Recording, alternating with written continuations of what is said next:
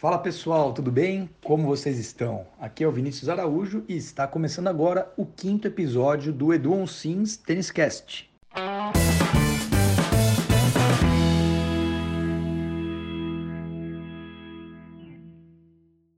Eu, como tenista amador, tenho muitas dúvidas de como evoluir de nível e acredito que todos os nossos ouvintes também gostariam de obter dicas de como melhorar o saque, o forehand, o backhand e outros golpes. Então, neste episódio, Edu Onsins vai trazer para nós algumas dicas de como os tenistas amadores podem melhorar o nível deles no tênis. Oi, pessoal, aqui é o Edu Onsins, um grande prazer estar aqui no novo podcast, no Edu Onsins Tênis Cast. E a gente está com um especial é, nessa edição. Uh, vou, estar tá respondendo dicas é, para a evolução do jogo. Espero que vocês curtam muito. E vou estar aguardando também comentários, perguntas para a gente estar tá respondendo. Pode ser uh, no meu e-mail, pode ser no portal é, edu.onsins.com.br ou no portal. Deixe seus comentários e perguntas, tá bom? Espero que vocês curtam. Fala Edu, tudo bem? Bom dia, Vini também. Bom dia para todo mundo que está escutando o podcast.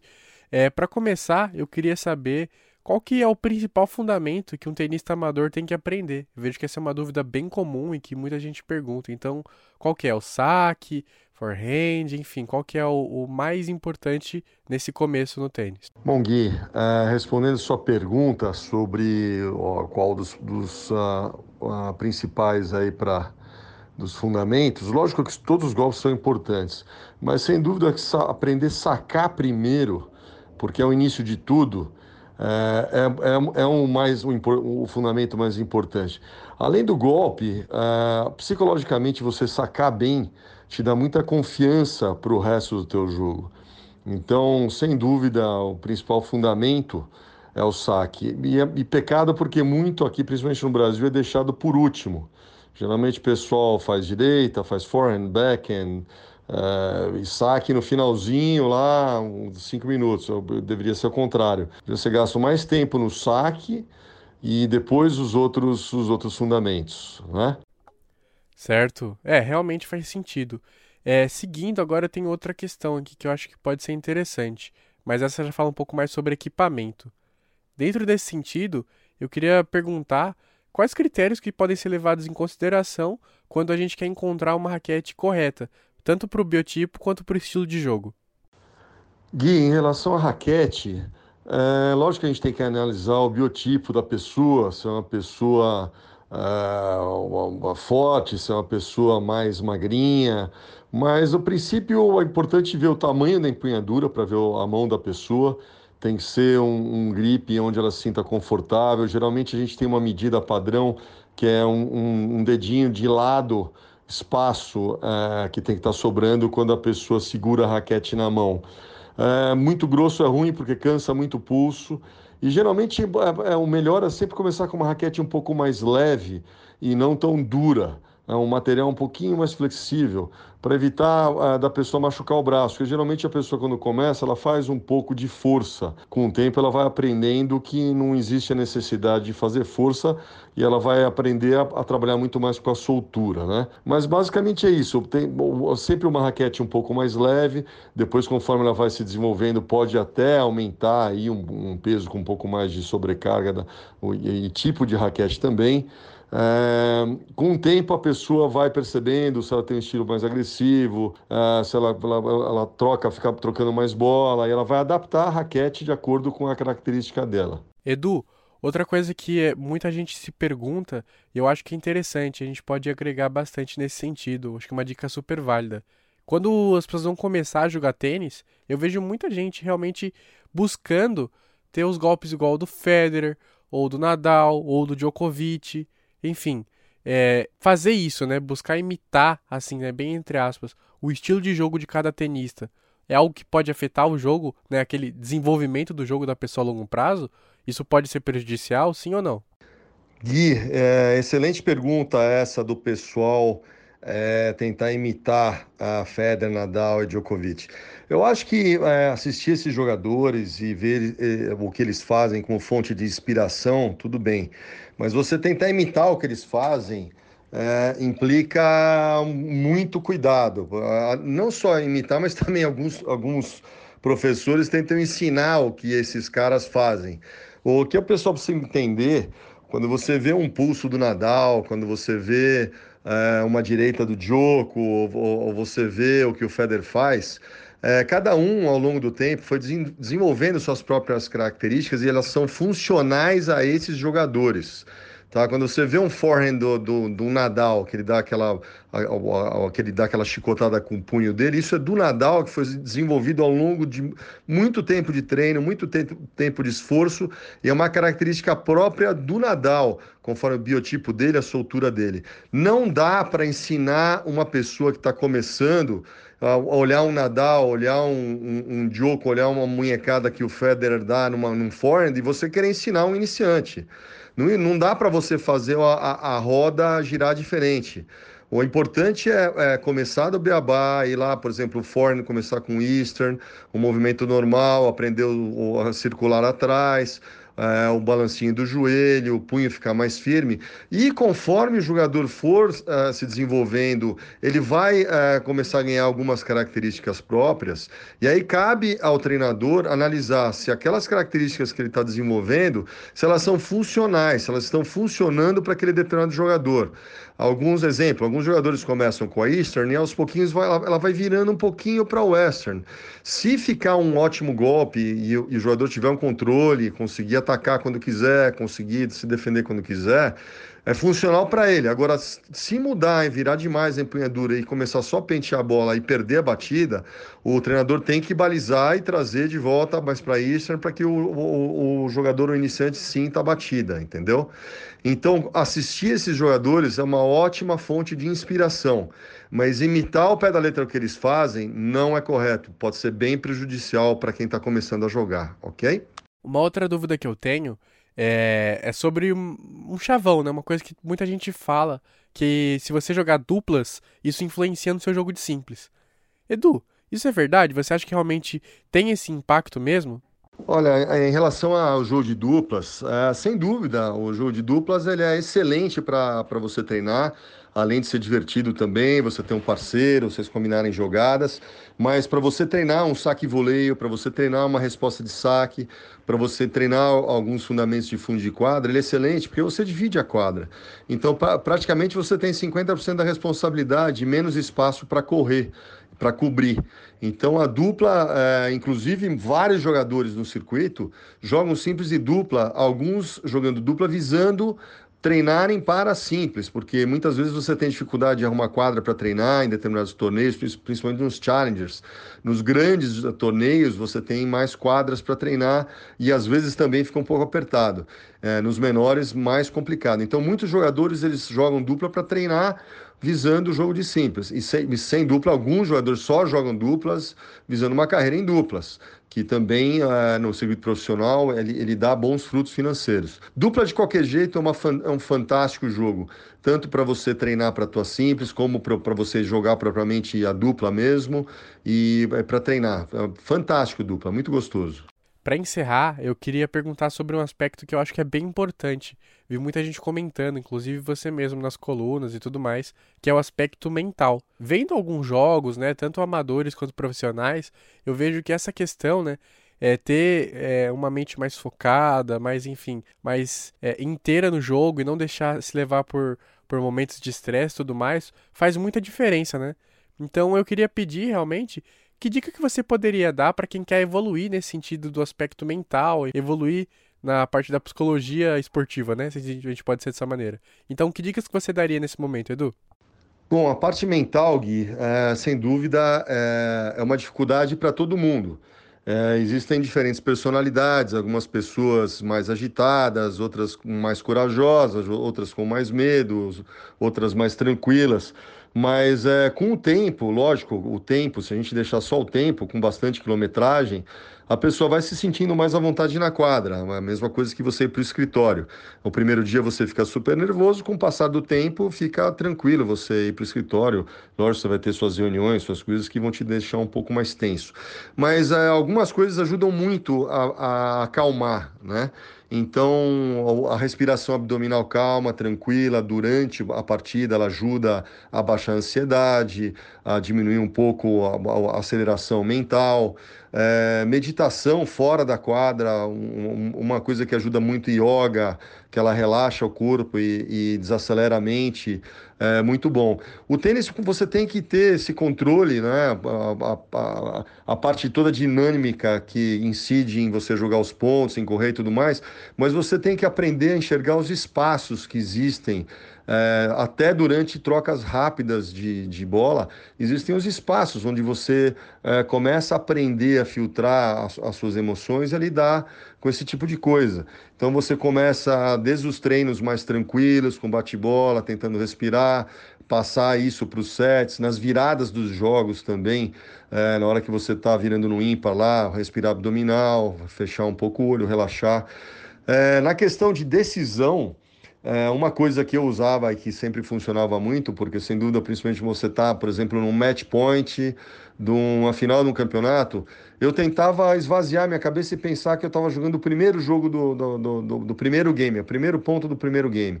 Então eu, eu tirava, me iludia, meio que tirava o, o peso de estar tá jogando um match point, ou do, o peso de estar tá jogando um, um set para fechar, um break point contra, e procuro, procurava visualizar e sentir como se fosse é, um ponto qualquer outro ponto normal, sem tanto peso, tá?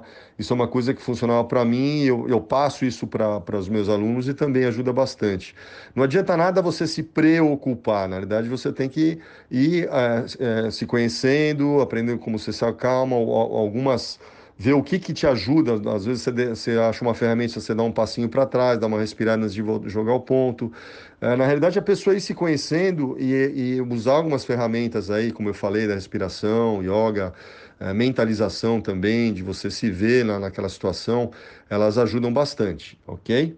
Edu, primeiramente gostaria de saber se você está bem, todos estão seguros, você, sua família, durante essa quarentena, né? O coronavírus está realmente impactando o nosso dia a dia, mas espero que você e seus familiares todos estejam bem. Uma dúvida que eu tenho, eu sou um tenista é, amador intermediário e gostaria de saber como que a gente pode melhorar o nosso serviço, o famoso saque. É um golpe super importante dentro do tênis, é onde começa o jogo. Então, nós tenistas amadores gostaríamos de saber como que a gente pode potencializar mais o nosso serviço. Por exemplo, tem gente que gosta de sacar o primeiro saque chapado, com mais força, e o segundo saque, obviamente, colocado dentro da quadra, né, para não cometer dupla falta, só que com um pouco mais de efeito. Você indica é, essa estratégia também para os tenistas amadores?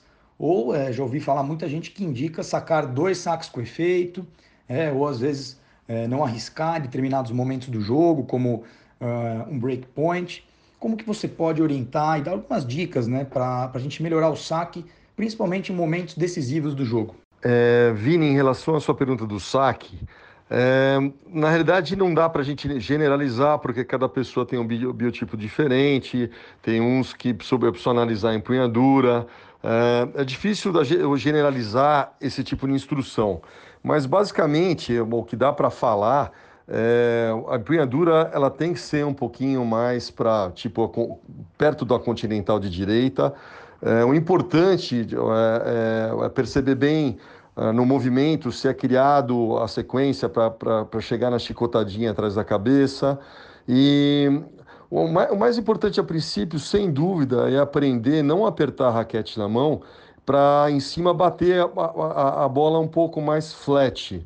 É, uma vez que você aprende a bater uh, mais flat, não apertando a raquete na mão, fica mais fácil depois para você ir para abrir o leque para outros saques. É, mas é, mas é, é difícil é, passar é, é uma dica porque não dá para generalizar, né? Assim, dicas mais abrangentes. Mas o mais importante é não fazer força. O, o saque ele é o golpe mais natural de todos. É, onde eu mantenho mais lateralidade, eu trabalho as, as alavancas lá de baixo, é, cintura, ombros, braços, o esquerdo esticado, é, para aproveitar, maximizar todas as alavancas que eu possa estar tá construindo no movimento do saque, né? E o saque ele, é, ele, é, ele é muito soltura, ele é sensibilidade do posicionamento da mão lá em cima para dominar a face da raquete. É, eu penso que tem que ser desenvolvido todos os saques. Assim, é muito você ficar restrito, ah, vou colocar um, dois flats, vou colocar dois com efeito. É, você é um pouco mais com efeito, uma vez que você pegou a mão, ele é um saque mais seguro. Mas você também tem que ter o, o primeiro saque de ataque, porque psicologicamente é muito importante para te gerar confiança em todo o jogo. Se você tem a capacidade de gerar aces, é, são pontos que você ganha mais rapidamente, mais fácil e te eleva a confiança. Mas basicamente isso, muita soltura. O, o, o, saque não é força, é soma das alavancas e soltura, ok? Legal, Edu, concordo com você. É, pelo que eu venho aprendendo, a gente tem que estar tá bem solto mesmo, bem tranquilo no saque para não ficar travado. E, e, justamente, concordo também quando você diz que a gente precisa tentar, às vezes, um saque para o ace, pra, né, não sempre, obviamente, num breakpoint você vai pôr na quadra, mas eu concordo, eu estou tentando seguir esse caminho para evoluir meu saque, beleza? Uma segunda dúvida que eu tenho, Edu, é com relação ao forehand. O que, que você pode dizer, né, em linhas gerais, como que o, o tenista, no nível amador, querendo melhorar o seu forehand, quais são os trabalhos que ele pode fazer de drills, de bate-bola, fundo de quadra, para ele ter mais regularidade, né, para também saber o momento certo de atacar, de pôr na quadra. Então, quais dicas assim que você pode dar para a gente ter um forehand um pouco mais sólido? Vini, é, vamos deixar uma coisa só um pouco mais esclarecida em relação ao saque, tá? É, primeiro, a primeira coisa, não dá para você pensar em estratégia se você não desenvolver a mecânica. Então, a primeira coisa que você tem que fazer antes de você pensar nos pontos é desenvolver mais a, a, a sua mecânica. Então você tem que ter o saque flat sim, você tem que ter, tem que ter o slice, você tem que tentar desenvolver o kick, para depois você estar tá falando de estratégia. Se tua mecânica não está muito seguro, não tem muito como você, fa você falar de estratégia, porque na hora do vamos ver da pressão, você vai se, se amarrar naquilo que você consegue fazer. Então, assim, eu acho que em primeiro lugar o saque você tem que desenvolver uma mecânica solta, prestar atenção na empunhadura, ver se o pulso está tá, tá subindo fechadinho, você está aproveitando a laçada, e tudo aquilo que envolve a mecânica. Aí depois, dependendo do, de quem você vai jogar, você vai adaptar uma estratégia. Você pode sacar um flat, você pode sacar um slice, você pode variar, dependendo de quem está respondendo. Você vai ter que analisar quem está respondendo para ver o que você faz com o saque, tá? Bom, em relação ao forehand, Tá, o forehand, é, mais uma vez, a gente tem que desenvolver mecânica. Como é que você desenvolve essa mecânica? Eu sempre, eu gosto muito que se inicie com a empunhadura Eastern, tá? Eu não aconselho começar com a empunhadura Western. Começar com a empunhadura Eastern, tem que começar de pertinho, o pulso mais firme, observar se não está apertando tanto a raquete na mão, uma vez que pegou um bom contato e trabalhando o controle devagar, ia, ia indo mais para trás, depois uns dois passos atrás da linha do saque, até você chegar no fundo, trabalhar bem a base, o conjunto, né? O balanço dos joelhos é fundamental, a soltura, observar que a cabeça da raquete tem que trabalhar, não é força com o braço, mais uma vez entra a soltura. Para você dominar também, observar a face da raquete, se ela está num ângulo onde você domine de baixo para cima, trabalhando o balanço do joelho. Precisa ter muito cuidado no forehand, porque tem muita gente que vê na televisão o cara puxando aquele topspin, ele acha que é o pulso que, é, que fica puxando. Não. Se você ficar o tempo inteiro usando o pulso, a bola vai escovar e você vai perder conteúdo na batida.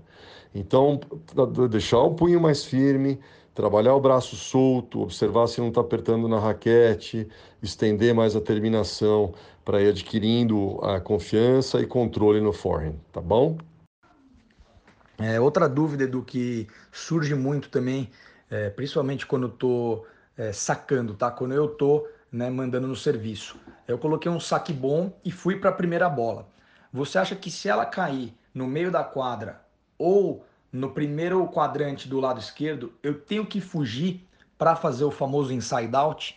Qual dica que você pode dar para quem procura esse golpe, né? Quem tem confiança no forehand e quer buscar um inside out para eventualmente conseguir uma bola vencedora, né? Um winner. Bom, Vini, para quem tem uma direita boa e gosta de usar o inside out, é, você preparar uma, a possibilidade de sobrar essa bola ao saque é fundamental.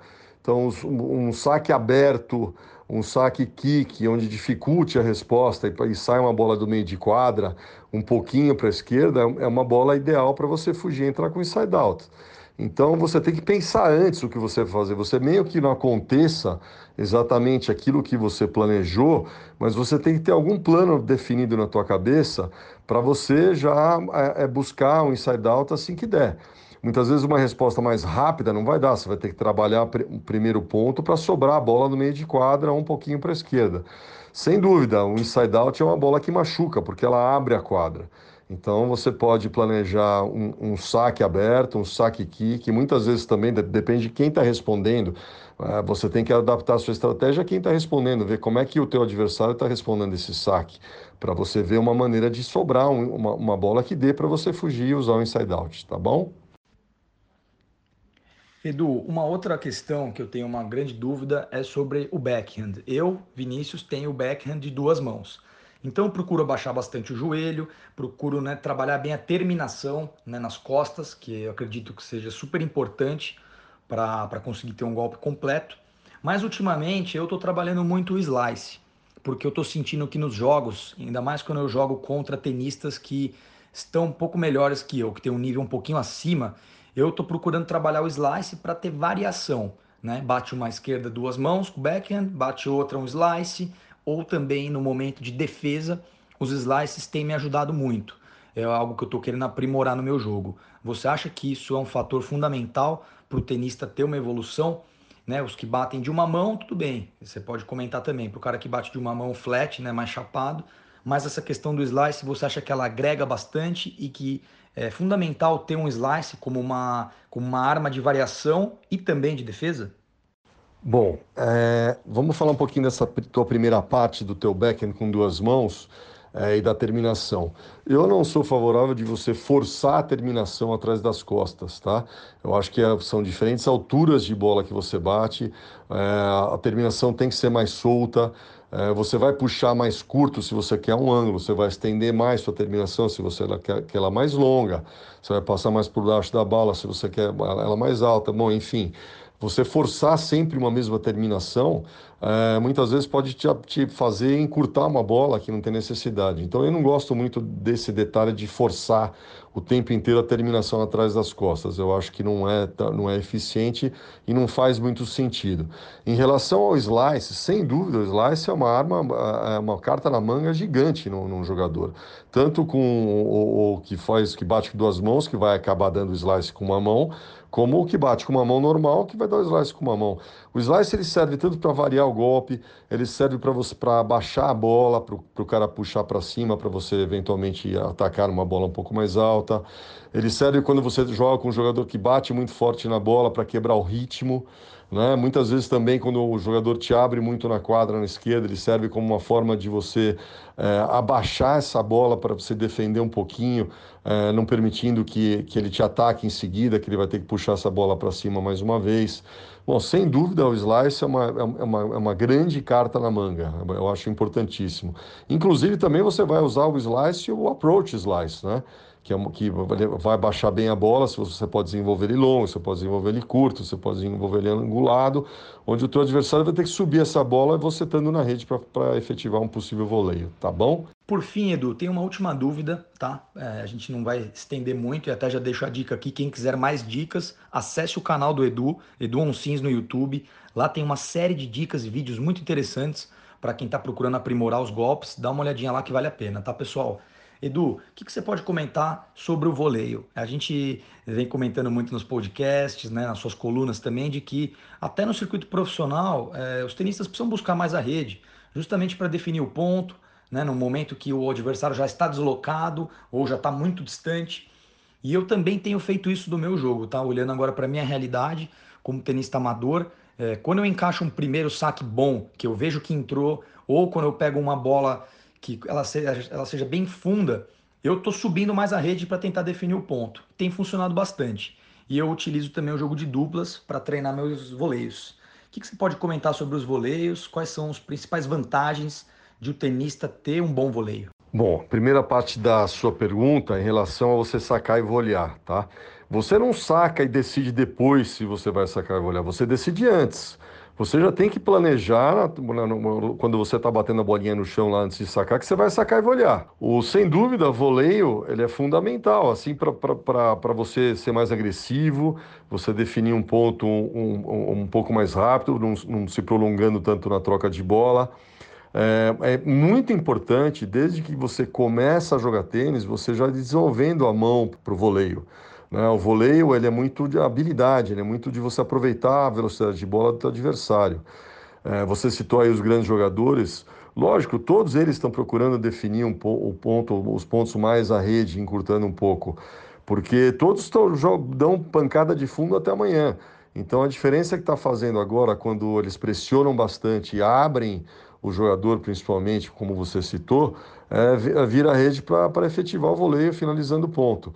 Você vê muitos jogadores que ficavam muito no fundo, exemplo Nadal, Djokovic e vários outros, vindo à rede hoje para terminar.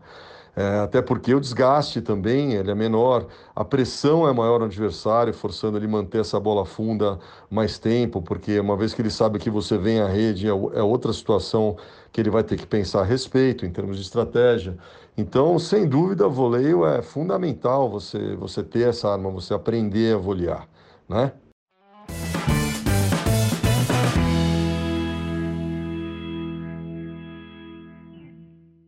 Bom, vou ficando por aqui. Espero que vocês tenham é, curtido muito as respostas, é, que possam usufruir para a evolução do seu jogo.